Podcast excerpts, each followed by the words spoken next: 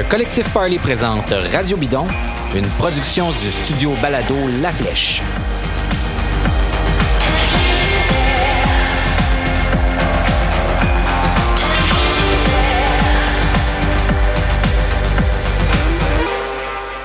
Bonjour, je m'appelle David Desjardins. Bienvenue à Radio Bidon. Je suis avec Charles Stigui aujourd'hui comme co-animateur. Bonjour Charles. Salut David. Et euh, vous avez entendu la musique de Millimétrique avec les deux luxe en ouverture. C'est notre pièce d'ouverture cette année. J'espère que vous l'aimez. Nous, on l'aime toujours autant. Au bout de la ligne, nul autre que Simon Drouin qui est de retour après des mois d'absence. Le revoici. Salut Simon. Salut messieurs, ça me fait plaisir d'être de retour avec vous. Ben oui, merci d'être là. Alors, la saison est bien démarrée à condition que la saison finisse des fois là, chez les professionnels. Elle finit pas longtemps, disons ça comme ça, euh, maintenant. Et on a commencé là, cette saison-là avec un beau scandale. D'ailleurs, j'en ai parlé dans mon blog que vous pouvez lire sur le site internet de Vélomag, qui est aussi un partenaire de cette émission désormais. Donc, merci Vélomag d'être un partenaire de Vélo Bidon. Donc, un scandale dont on va parler avec Simon Drouin.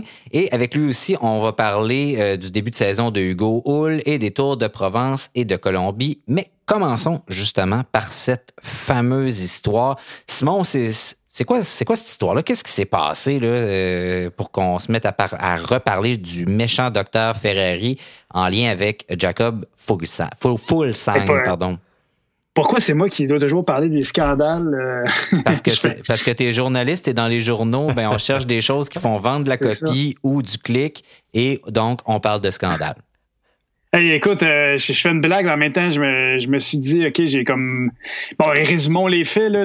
Il y a, il y a des médias, euh, principalement danois, mais norvégiens aussi, qui ont sorti une histoire à l'effet que Jacob Fogelsang aurait eu des, des relations, ou en tout cas, qu'en fait, qu'il aurait bénéficié de traitement ou d'un programme de, de Michele Ferrari, le fameux docteur italien qui a été banni à vie pour son implication dans dans le scandale de Lance Armstrong. Donc, euh, c'est ce nom-là qui ressort, qui avait disparu depuis quand même plusieurs années. Puis on c'est le, genre de, c'est le genre de Voldemort là, du cyclisme. Il ne faut pas dire son nom. Là. C'est presque un personnage caricatural. Il avait été rendu célèbre pour dire que le, PO, c'était pas plus dangereux que le, jus d'orange. Oui, oui, c'est ça, si on a, suffisait de ne pas en abuser. exact. Donc, euh, ben, écoutez, ça, c'est ça, ça a surpris tout le monde que, que, cette histoire-là sorte, surtout pour Jacob Fulsang qui avait, qui avait une réputation impeccable jusque-là. C'est sorti quand même dans un, dans un journal sérieux de, de, de son pays. Puis, euh, puis c'est ça, ben bref, moi j'ai évidemment quand ça s'est sorti, j'ai, j'ai contacté euh, Hugo Hull, son coéquipier chez Astana. c'est jamais. Euh, va être ravi de, de, recevoir ton appel pour parler de ça. Ah, c'est sûr qu'il était pas ravi en même temps. Euh, je, je, veux souligner que euh, dans le fond, c'est quelqu'un. Euh, je savais qu'il allait me répondre. C'est pas quelqu'un qui se cache, euh, même si, si finalement il n'y a pas, il y a rien à gagner à, répondre à mes questions. mais bon, c'est toujours quelqu'un qui est très, qui est très ouvert puis qui, qui était prêt. Il dit garde, rappelle-moi s'il y a d'autres choses qui se passent. finalement, lui a pris ça il a pris ça comme, euh, comme tout le monde, finalement. Il était, il était en Espagne, puis il était avec un. Ça tombait bien, il était avec un, euh, un coéquipier euh, danois dans sa chambre, dont je me souviens plus du nom, mais c'est lui qui a un peu résumé le, la teneur de cette histoire-là. Ça a pris tout le monde par surprise, incluant lui. Euh, bon, Fulsang a nié tous les faits assez rapidement, puis il a, il a contacté ses coéquipiers, dont Hugo, en disant, c'est bon euh, je, m'occupe de, je m'occupe de ça, il n'y a pas de souci. Euh, il dit qu'il n'y avait pas d'histoire là finalement. Euh, bon, cette histoire-là est sortie apparemment d'une enquête de, de la Fondation antidopage de l'UCI, qui est un peu l'organe indépendant qui, qui s'occupe de tout le programme antidopage, faire les tests, etc. les qui est sorti dans, dans, une genre d'enveloppe brune. C'est quelqu'un qui a sorti ça parce que l'histoire, au fond, c'est que c'est une forme de délation qui a été faite à cet organisme-là. Il y a quelqu'un qui a dit, on a vu Jacob Fulsang et Alexei Lutsenko, son coéquipier, en compagnie du docteur Ferrari. Là, eux ont envoyé un détective pour enquêter là-dessus. Ils n'ont pas vraiment trouvé de preuves concluantes pour poursuivre l'enquête, mais il y a quelqu'un quelque part qui a décidé que c'était pas suffisant et qu'on allait ébruiter la chose et qui a envoyé ça à des médias qui, eux, ont jugé opportun de publier ça malgré l'absence de preuves et le fait que ni l'UCI ni cet organisme-là n'y voyaient matière à poursuite. C'est bien ça? Oui, exactement. Puis en même temps, cela dit, je ne sais plus exactement quel média, mais ils ont en fait complété ou poursuivi l'enquête. Puis encore, il y a eu d'autres témoignages laissant entendre qu'effectivement, cette relation-là avait bel et bien existé, mais bon, c'était des, des, témoignages là, euh, anonymes finalement. Puis, euh, puis quelques jours plus tard, je pense que c'est l'UCI qui a annoncé, ou là, en fait, la Fondation a dit euh, non, on, ne poursuit pas les, démarches. Bon, c'est sûr que c'est malheureux pour l'athlète si, si c'est vraiment dramatique en fait pour, pour, un athlète si tout ça est faux.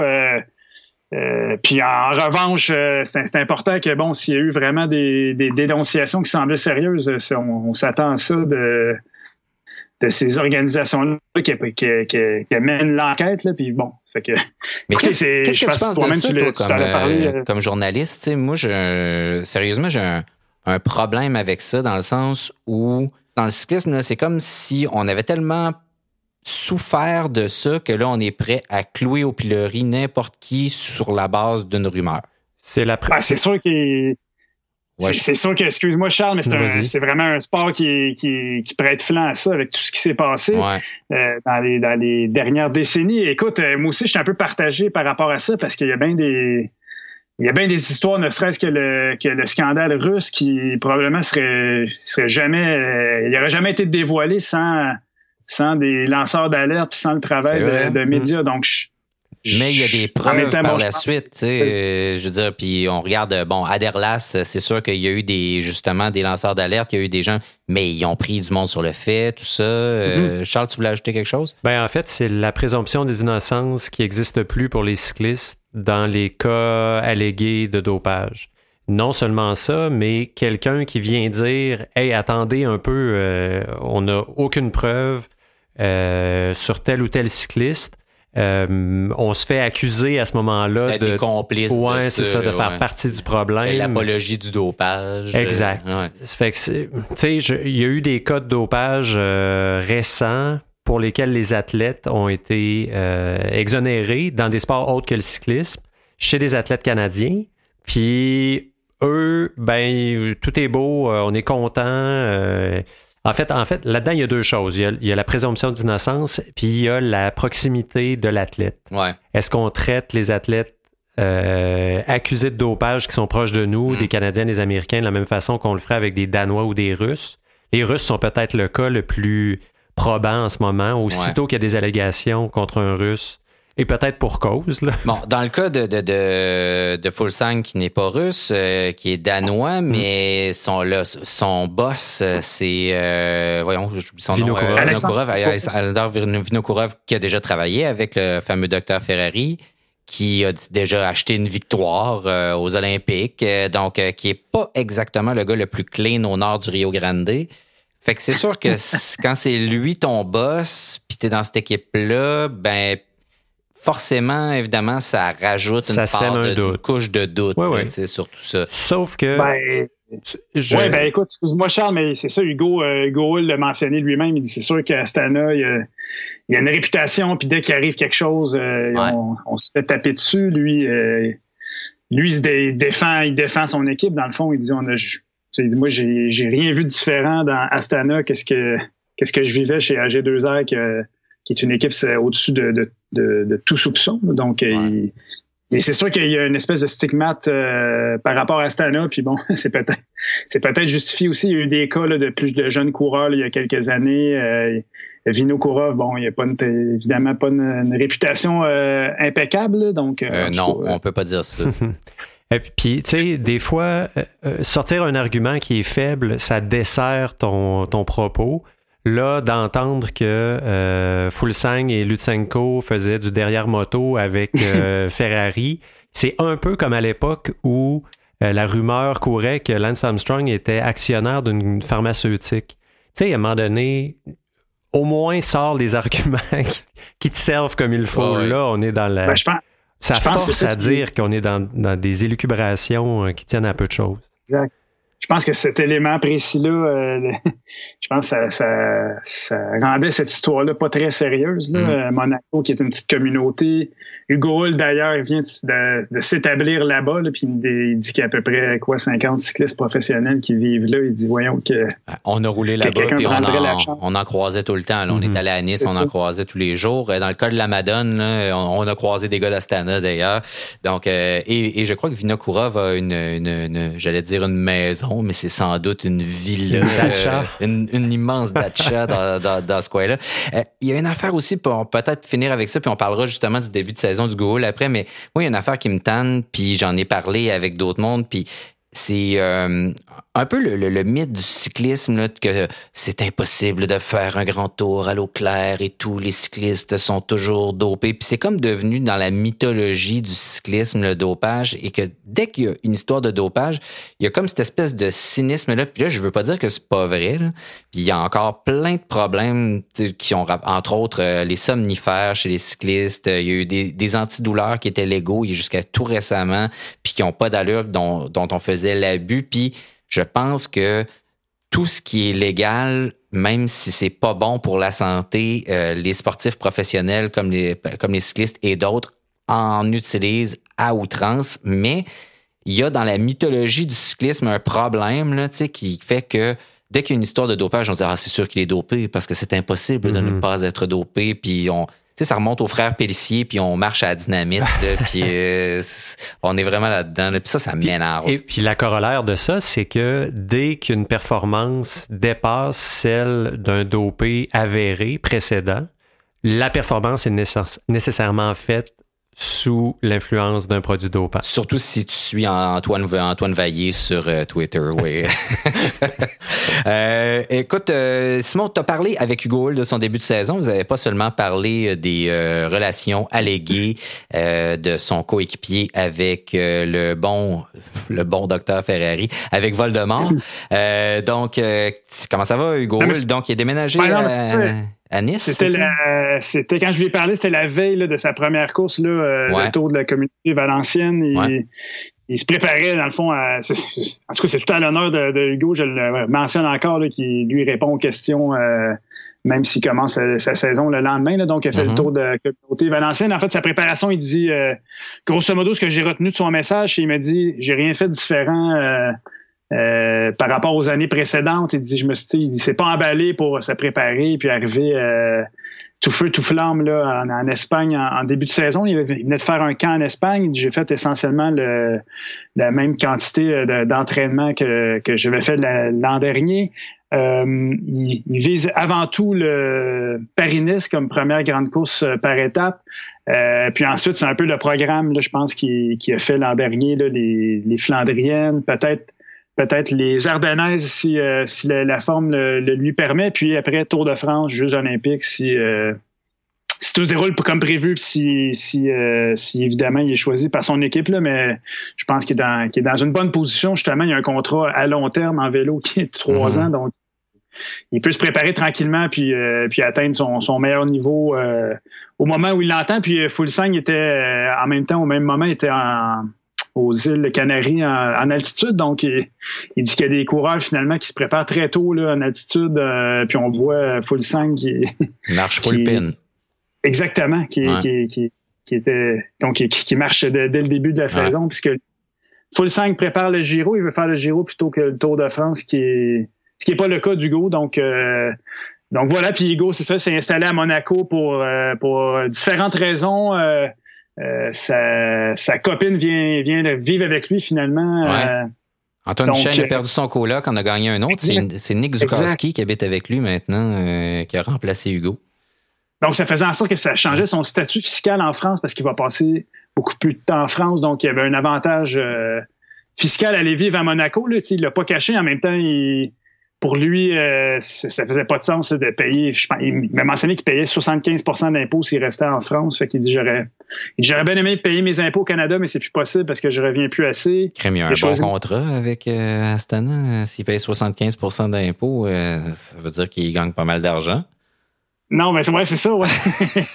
mais bref, il m'a dit que bon, Monaco, ça faisait du sens parce que sa copine allait pouvoir travailler là-bas. Euh, il y a la communauté des cyclistes que vous avez croisés quand vous êtes allé dans cette région-là. Sa blonde peut aller rouler avec euh, d'autres gens là-bas. Euh, lui-même euh, était très enchanté d'avoir accès à des, à cols à proximité. À chaque sortie, je fais un minimum de deux, trois cols. Fait que sportivement, ça avait, ça avait aussi beaucoup de bon sens pour lui d'améliorer son pédale en montagne. Il dit, il dit, quand je restais dans la grande région d'Avignon, bon, il il faut que tu fasses du plat avant, d'atteindre. Il y en a des cols. Là, mais, mais là, il y, a des, il y, a des, cols à la porte. Là, exact. ouais, ouais. Et l'arrière-pays est absolument fabuleux. Oui, aussi. Oh, ouais, c'est ça. Et t'es pas loin de, de, très, très beaux cols. Col de Brasse, Turini, euh, Némit, là, il y en a des, il y a des trucs extraordinaires. Le, la Madone du Tel. Tu, euh, tu fais du col dropping, toi, Je fais du col dropping, exactement. Fait que, Mais bref, c'est ça. tout était... Puis c'est ça, puis par rapport à ce qu'on mentionnait, dont on parlait au début, il était, moi je dors sur mes deux oreilles, puis euh, regarde, les gens peuvent croire qu'ils veulent, mais je pense qu'Hugo, c'est quelqu'un de très transparent, puis il était, j'ai jamais vu Ferrari, j'ai jamais entendu parler de lui de, dans, dans l'entourage de, l'équipe. Donc, euh, comme disait Charles, moi, l'histoire du derrière moto, ça a comme, euh, ça a comme euh, fermé ce chapitre-là. J'ai fait Ah, ouais, OK, ben là, on est dans le pur délire, c'est n'importe quoi. Je, comme, et comme tu me disais, parce que tu es, celui que, que, que, je citais dans mon blog, Simon, on sait, on le sait pas s'il est dopé full sang, mais il est sûrement pas assez idiot pour aller faire du derrière de moto avec Ferrari. Ça, je pense qu'on n'y croit pas personne. Ben non. Euh, on, va prendre une courte pause pour écouter euh, Millimétrique, puis on revient pour parler de justement de, de, quelques courses là, qui viennent de se dérouler, les tours de la Provence et le tour Columbia.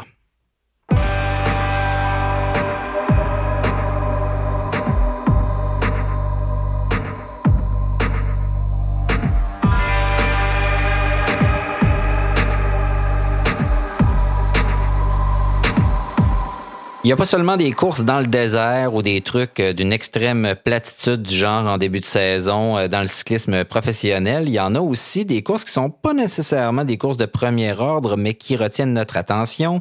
Euh, d'un côté, moi, j'ai suivi avec beaucoup d'attention le Sun Tour, donc qui était vraiment le fun. C'est des plus jeunes qu'on voyait s'escrimer dans, dans des, des, étapes quand même assez intéressantes. Mais il y a deux courses qui se sont déroulées tout récemment, donc le Tour de la Provence et le Tour of Columbia, dont on voulait parler avec vous.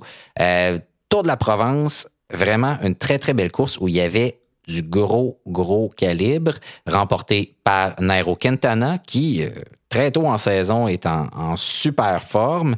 Euh, et euh, Nasser qui est chez Arkea Samsic aussi. Donc, ça a été une belle performance pour cette équipe-là, qui est allée chercher ces deux coureurs-là, deux nouveaux coureurs de chez Arkea Samsic cette année et dont ils ont gagné deux étapes avec eux. Euh, Charles, t'as regardé ça un peu? Oui, euh? oui, quand même. Euh, par je, vais être parfaitement franc, un peu par hasard. des fois, je suis à la recherche de courses, puis là, c'était celle qui était... dessus, ouais. Ouais, ouais. Puis bon, tu faisais du call dropping tantôt, comme c'était un coin où on a déjà qu'on a déjà visité, ben par intérêt de, de, voir le tout, parce que dans le listing, il y a aussi le Mont Ventoux.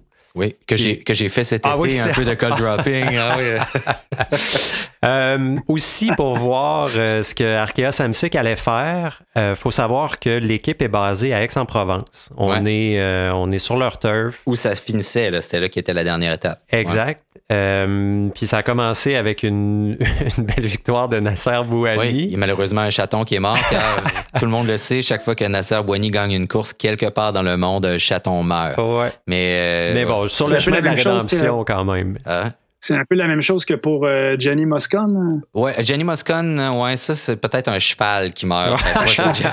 un bébé phoque. Un bébé. Peut-être un cheval. Ouais. An offer he can't refuse. Euh... Ouais. Fait que donc, euh, tu as regardé ça pour ces raisons-là? Oui, puis tu sais, il y a certains. Euh, évidemment, je voulais voir ce que Quintana allait faire. Et il a extrêmement bien fait. Euh, une tête au-dessus de tout le monde. Sérieusement, son, son masterclass là, de, du Mont Ventoux, là, il est parti là, très loin là, mm-hmm. dans les dans les mettons euh, au, au, premier tiers de la montée à, peu, près.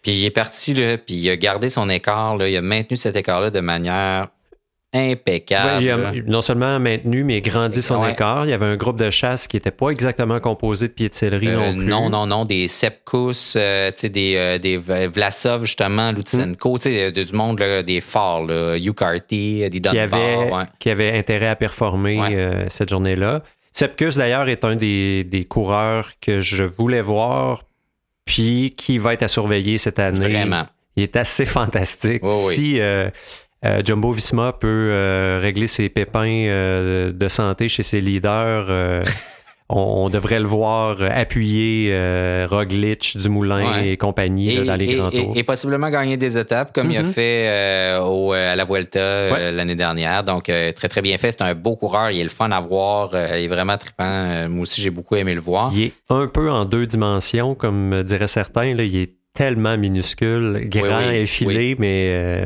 un peu Gumby. Oui, et il est assez sympathique. Je l'ai entendu dans plusieurs entrevues. C'est quelqu'un qui est arrivé au cyclisme un peu sur le tard, euh, qui avait, c'était jamais vraiment très, très entraîné de manière méthodique, euh, puis qui tout d'un coup performe. là. On voit que c'est un talent naturel là, qui, est, qui est vraiment super. Donc, l'étape du Ventoux, l'étape qui a précédé aussi était vraiment intéressante, impressionnante. On a vu Astana travailler en équipe, Lutsenko qui travaillait pour Vlasov, qui faisait de la défensive, qui était toujours deuxième roue, Mhm. euh, vraiment super efficace quand on connaît bien là, les tactiques, là, comme ça. À chaque fois que quelqu'un partait pour chasser, ah, on voyait Lutsenko arriver, s'installer deuxième roue, puis fucker le chien pour tout ce qui- Éteindre ouais, le- éteindre le ouais, truc la pour tout le monde. C'était vraiment très, très efficace. Euh, Simon, est-ce qu'il y a des, des- des enseignements à tirer de, de- des résultats de ce tour de, de Provence-là, tu penses? Ben, ben moi, tu me parles de Chamard, mais moi, ça me réjouit. euh, un gars comme Nasser Bouani, mais je pense que j'aime ça, les, les, ceux qui ont une réputation un peu. euh, je sais pas, c'est en fait. Les, les underdogs qui fait un retour, euh, qui était un peu. euh, qui a mangé son pain noir avec euh, Cofidis, puis Ouais. euh, Arkea va le chercher, qui gagne un sprint. euh, C'est un peu un con, tu sais, Boigny. Là, tout le monde l'haït dans le peloton. Tu parles à n'importe quel coureur, là, tu sais, puis ils disent tout. Tout le monde s'est engueulé avec, euh, tout le monde l'haït, euh, il fait des Ouais, trucs c'est- débiles. euh, c'est pas le c'est pas le seul sprinter. euh, il- souvent, ils ont, ils ont cette. euh, cette Ils réputation. ont cette image-là ou cette réputation-là, ou des fois, je pense que ça prend ça pour, euh, pour aller, aller gagner un sprint. Puis lui aussi, il est assez, euh, il est assez habile pour manœuvrer euh, dans, dans un, euh, dans un final comme ça. Donc, Mhm. moi, j'aime ça parce que ça va, ça va un Ben, je, vais, les- je vais lui donner sa victoire était superbe. là. C'était top, top. Là. Il a manœuvré ça impeccablement. Il J'ai beau, patient. ouais, j'ai beau pas l'aimer. Là. Ce qu'il a fait, là, c'était impeccable. là. Il était à la bonne place, super bien positionné, puis il était, il était dominant dans cette victoire d'étape-là. C'est une vertu des meilleurs sprinteurs d'être patient, mais quand il y a de la pression comme Bouani en Exact. avait à Ouais. ce moment-là, il Ouais. faut effectivement lui donner. Ouais, on lui donne, même si, euh, même si On je s'excuse pour pas. les chats. Ah, c'est ouais, exactement. Puis Est-ce que, Euh, euh, je ouais. sais pas, Quintana aussi, euh, c'est un cas, je sais pas, qui parfois se fait détester parce qu'il est, parce qu'il est trop passif. euh, trop plate. dans les grands tours, Tour de France, le bang, euh, il attaque comme ça. Bon, c'est sûr que c'est début de saison et tout, là, mais je sais pas vous comment. si vous avez suivi ça en direct, de le voir sortir comme ça, c'est quand même. euh, Ben, c'est, j'étais agréablement surpris. C'est comme, ah ouais, ok. il- c'est, j'avais comme l'impression qu'il est redevenu libre et ce qu'il est capable d'être Mhm. et que peut-être que dans cette équipe-là, on va découvrir un Quintana qui était comme un peu éteint ou peut-être que, auquel on mettait les breaks tout le temps puis que c'était pas lui qui était sur les breaks tout le temps, tu sais. Peut-être que c'était à lui qu'on disait tout le temps d'être plus patient puis Sortir d'une équipe où il y a quatre leaders qui font les mêmes Ouais. courses, ça doit aider un peu aussi. là. Il se retrouve leader évident. Ouais. Barguil est là, mais bon, le, le- le calibre Oui. de grimpeur Ouais. est quand même pas le même. D'ailleurs, ça va être une belle, euh, une belle, euh, le- un beau développement à suivre, là, la, la- la relation Quintana-Barguil. Est-ce Ouais. que, est-ce que les rôles sont clairs? Est-ce qu'ils le demeureront euh, tout moi, au je pense cours de qu'il a été dit, c'est que ça serait. Ça se déciderait essentiellement à la, la pédale là, du, on en- pendant le grand tour, là, mais Mhm. C'est pas toutes Ben, écoute, les équipes qui gèrent bien ça, mais il y a de plus en plus d'équipes qui doivent s'habituer à faire ça parce que euh, des, des, des, des équipes là, à, à hydre à plusieurs têtes euh, comme leader, euh, ben, qu'on parle qu'on pense à Jumbo Visma, là, même si tout le monde est malade, là, mais euh, les autres, ils ont. Eux autres, ils ont, ils ont calé ça euh, de, de la- du fin fond du champ gauche en disant euh, Salut, voici notre trident de meneur Mm. pour le Tour de France plusieurs mois à l'avance. Euh, Ineos, vrai fait, partout. Ineos fait ça depuis plusieurs Mhm. années. euh, donc, euh, ouais, dans le cas d'Arca, c'est pas pareil. là, Ouais. Moi, je pense que Barguil, le donné, va aller gagner, euh, va aller gagner une étape. Quintana va peut-être être plus pour le général. C'est ça, je, pensais qu'il était plus vieux que ça. Il a seulement 30 ans. Sauf que Quintana a besoin de Barguil, a besoin d'un grimpeur de calibre. Ce que, ce que Marc Solaire faisait l'année dernière pour les leaders chez, euh, chez Movistar. Ça en prend un, un Barguil qui est un chouïa moins fort que le leader, mais qui est quand même là pour être capable de rajouter une dent, faire mal aux autres équipes. Vu qu'Ineos en ont quatre, eux autres. Là, ça. euh, Parce que moi, j'étais content de le voir. Saison, ça va euh, faire... Oui, ça va faire du bien. Puis, euh, j'allais dire, j'espère que Quintana va arrêter de faire du poulidor. Tu sais, qu'il va arrêter de, hmm. de, toujours mesurer, être à côté de, attendre l'occasion qui finalement vient jamais parce que t'es à, es à bloc tout le temps, puis qui va à la place faire du contador, puis dire euh, on attaque, puis advienne que pour Ouais, exactement. Et D'ailleurs, euh, petite question technique pour vous. Je ne sais pas si vous avez remarqué la même chose que moi, mais euh, Quintana vient de gagner une étape de montagne, de bas en haut, gros gaz, avec un, vélo équipé de freins à disque. Est-ce que le débat est terminé? Euh, je pense que oui. Puis même, on a vu des changements de disques nettement plus rapides ben que, des changements avec des roues traditionnelles, alors que ah c'était un des arguments. oui, maintenant, ils sont équipés comme en F1, avec une drill, mm. tu sais, puis euh, ils sortent avec la roue, euh, un axe de rechange, puis zoom, enlève l'axe, zoom, on remet ça, puis c'est encore plus rapide qu'avant. Donc, je pense que on y est, hein? ouais, je pense qu'on est pas mal là. Le, gros problème, ça va être, mettons, des équipes qui sont pas uniformes encore. Mm. Euh, du côté, euh, d'ailleurs, l'année dernière, il y a une équipe qui roulait essentiellement avec des disques. Cette équipe-là, c'est Deceuninck Quick Step. Mm.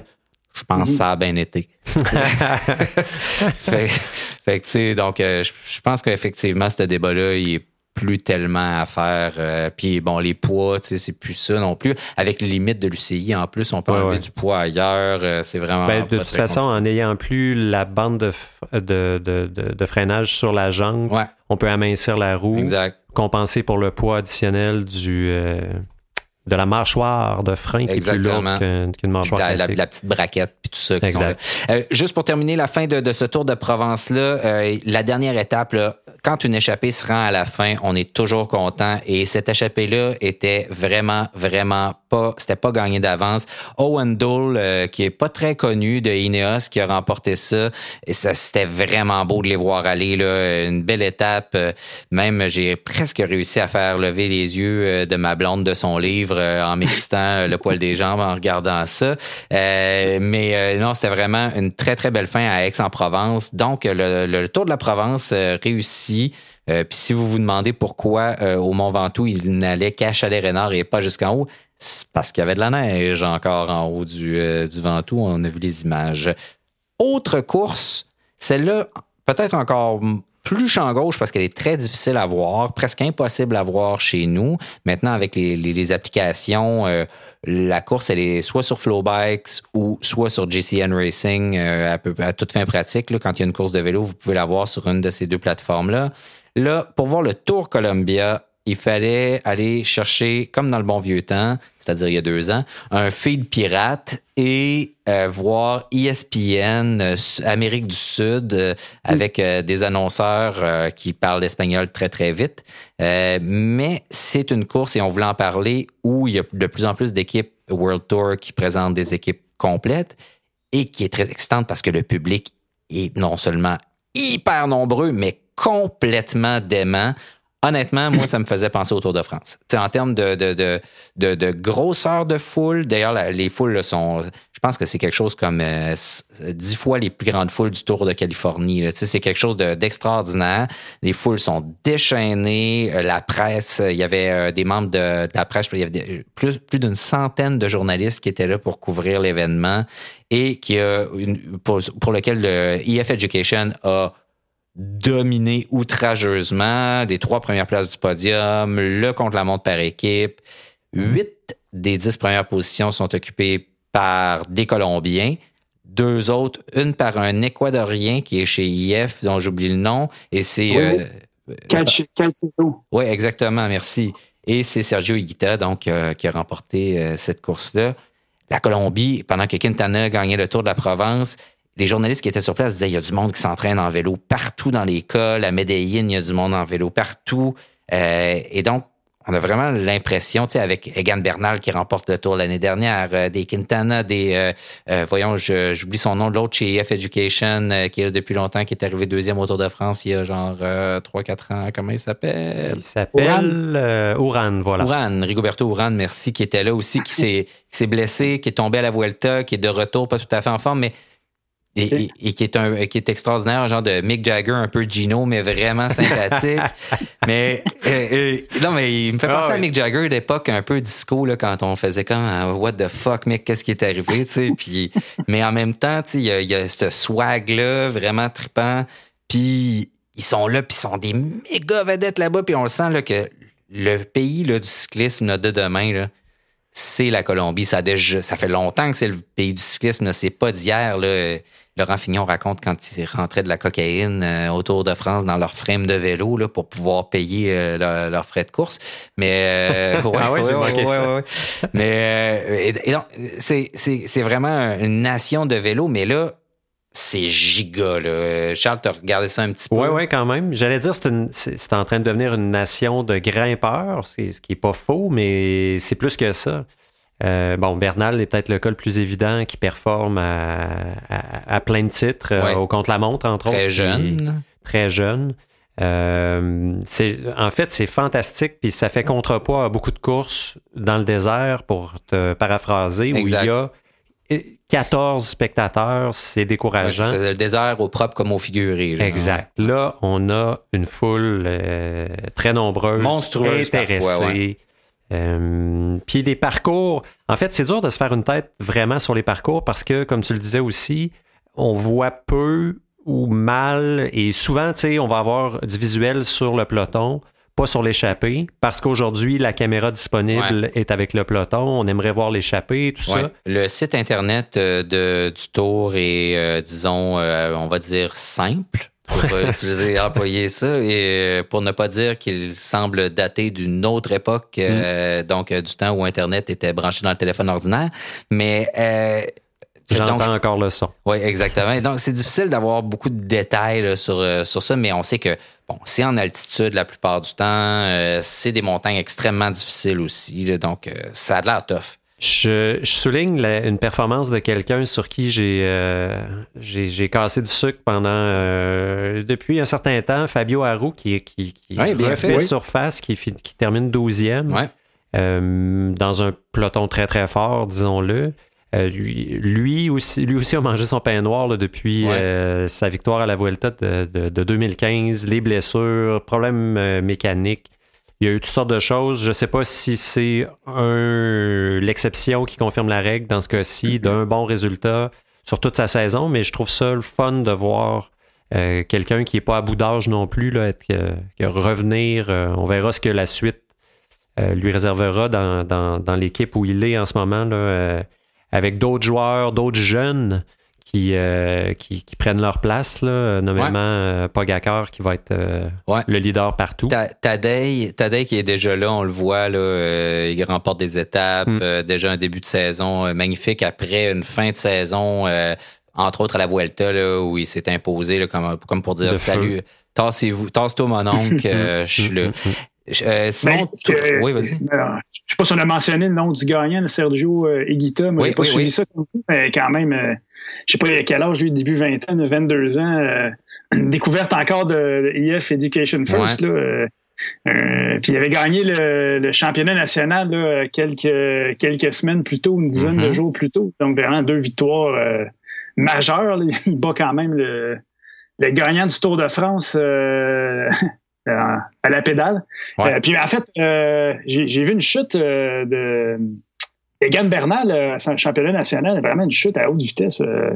je, suis quand même surpris de voir qu'il a réussi à, aussi vite, à remonter, se remettre, faire quand même une, excellente prestation là, autour de son tour national. Mais en tout cas, Sergio Guita, un autre grimpeur colombien, euh, évidemment surveillé euh, dans cette année, dès cette année, qui est très, très performant. Ben, tu sais, pendant longtemps, IF, ça a été Garmin, qui était, puis c'était la filière américaine. J'ai comme l'impression que c'est devenu la filière colombienne, tu sais, chez IF Education. Puis j'entendais un commentateur dire, je pense que ils ont leur équipe de Tour de France là, presque réglée là, dans, ce, dans ce, cette, euh, cette escouade-là qu'ils ont envoyée au, Tour de Colombie là, parce que visiblement, avec un parcours du tour comme cette année de grimpeurs, là, ils ont vraiment une belle gang là, pour, pour faire ça.